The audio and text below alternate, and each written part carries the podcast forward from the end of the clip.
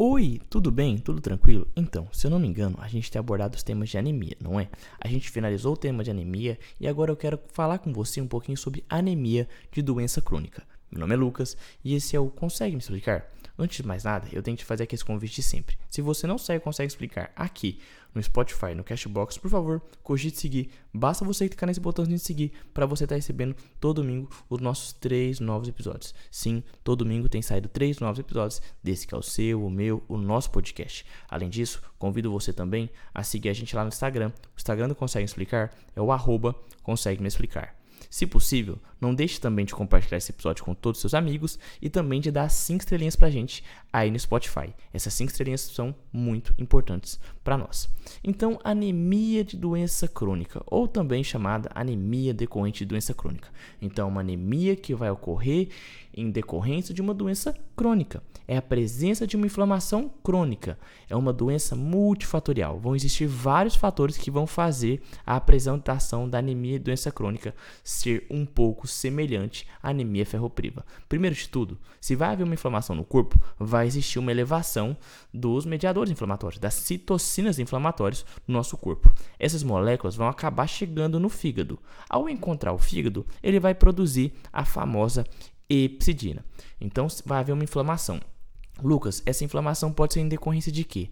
Como eu te falei, é uma anemia de doença crônica. Então pode ser em decorrência de várias doenças crônicas, em especial artrite reumatoide, ou uma doença renal, ou um câncer. Tem várias questões que pode levar, mas isso tudo vai fazer uma inflamação no nosso corpo. Essa inflamação vai elevar citocinas inflamatórias. Essas citocinas inflamatórias vão caminhar pelo corpo e vão acabar chegando no nosso fígado, no nosso sistema hepático. Ao encontrar o fígado, ao chegar no fígado, o fígado vai produzir uma famosa molécula chamada epsidina. A epsidina é uma proteína que é a principal determinante da anemia de doença crônica, porque ela é responsável por bloquear a mobilização dos estoques de ferro. Ou seja, ela é o porteiro que impede que a medula óssea use a ferritina estocada e também diminui a transferrina, que é responsável por transmitir, por transportar o ferro. Lucas, deixa eu ver se eu entendi. Esses fatores inflamatórios em decorrência dessa doença crônica, como artrite reumatoide, problema renal ou até ou até um câncer ou uma doença autoimune, vai fazer que os mediadores inflamatórios cheguem ao fígado. Chegando ao fígado, vai haver uma produção de uma proteína. Essa proteína é a epicidina. E a epicidina é o protagonista da nossa anemia de doença crônica. Por quê? Porque a epicidina é responsável por bloquear a mobilização dos estoques de ferro. Estoques de ferro que recebem o nome de ferritina. Como assim ela bloqueia a ferritina? Ela impede que a ferritina seja degradada, ela impede que a gente deplete esses estoques de ferro. Ela é o porteiro que vai impedir que a medula óssea use a ferritina estocada.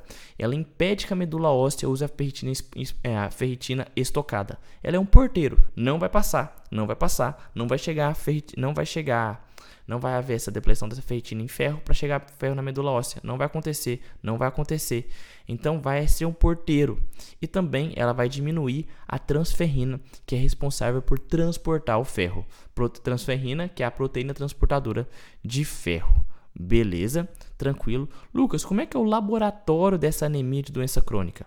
Vai haver um aumento da ferritina. Afinal, a epsidina impede que a ferritina seja quebrada e libere o ferro para chegar na medula óssea. Ela é o porteiro, ela fala: "Você não vai quebrar o ferro para chegar na medula óssea".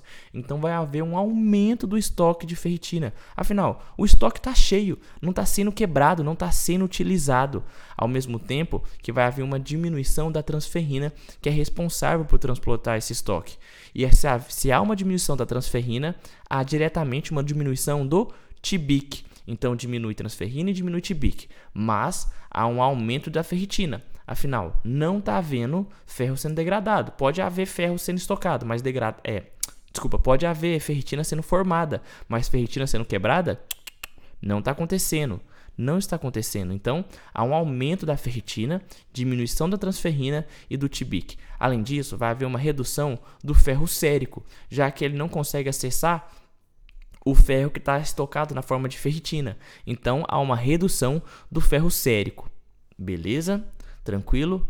Além disso, a, satura a saturação da transferrina vai estar tá normal ou até a gente pode falar que diminuída. Então a saturação da transferrina vai estar tá normal ou até diminuída. Afinal, vai acontecer de vai, vai ter ferro para ser transportado pela ferritina, mas não aquela quantidade de ferro grande que vai ser o ferro que chega pela alimentação e o ferro quebrado da ferritina. Então a saturação da transferrina pode estar tá normal ou diminuída. Lucas, deixa eu ver se eu entendi. Se eu pensar em laboratório da anemia é, de doença crônica, eu devo pensar no aumento do estoque, ou seja, no aumento da ferritina, em diminuição da transferrina, ou seja, diminuição da, do TBIC, vai haver uma redução do ferro sérico, já que você não consegue a, acessar o ferro que está estocado como ferritina, e a saturação da transferrina pode estar normal ou baixa. Beleza? Tranquilo? Além disso, a gente vai perceber que no hemograma a gente está lidando com uma anemia que começa sendo normo-normo, mas evolui para uma anemia hipomicro. Beleza? Então, inicialmente é uma anemia normo-normo, mas evolui para uma anemia hipomicro. Lucas, eu quero tratar anemia decorrente de doença crônica. Como é que eu trato? É uma anemia decorrente de doença crônica. Temos que tratar a doença de base. O tratamento se dá por meio da doença de base. Ou seja, trato, mas se for ah, uma anemia decorrente de um câncer, em vez de tratar o câncer. Se for uma anemia decorrente da artrite reumatoide, em vez de tratar uma artrite reumatoide. É uma anemia em doença crônica decorrente de uma tuberculose, de uma diverticulite.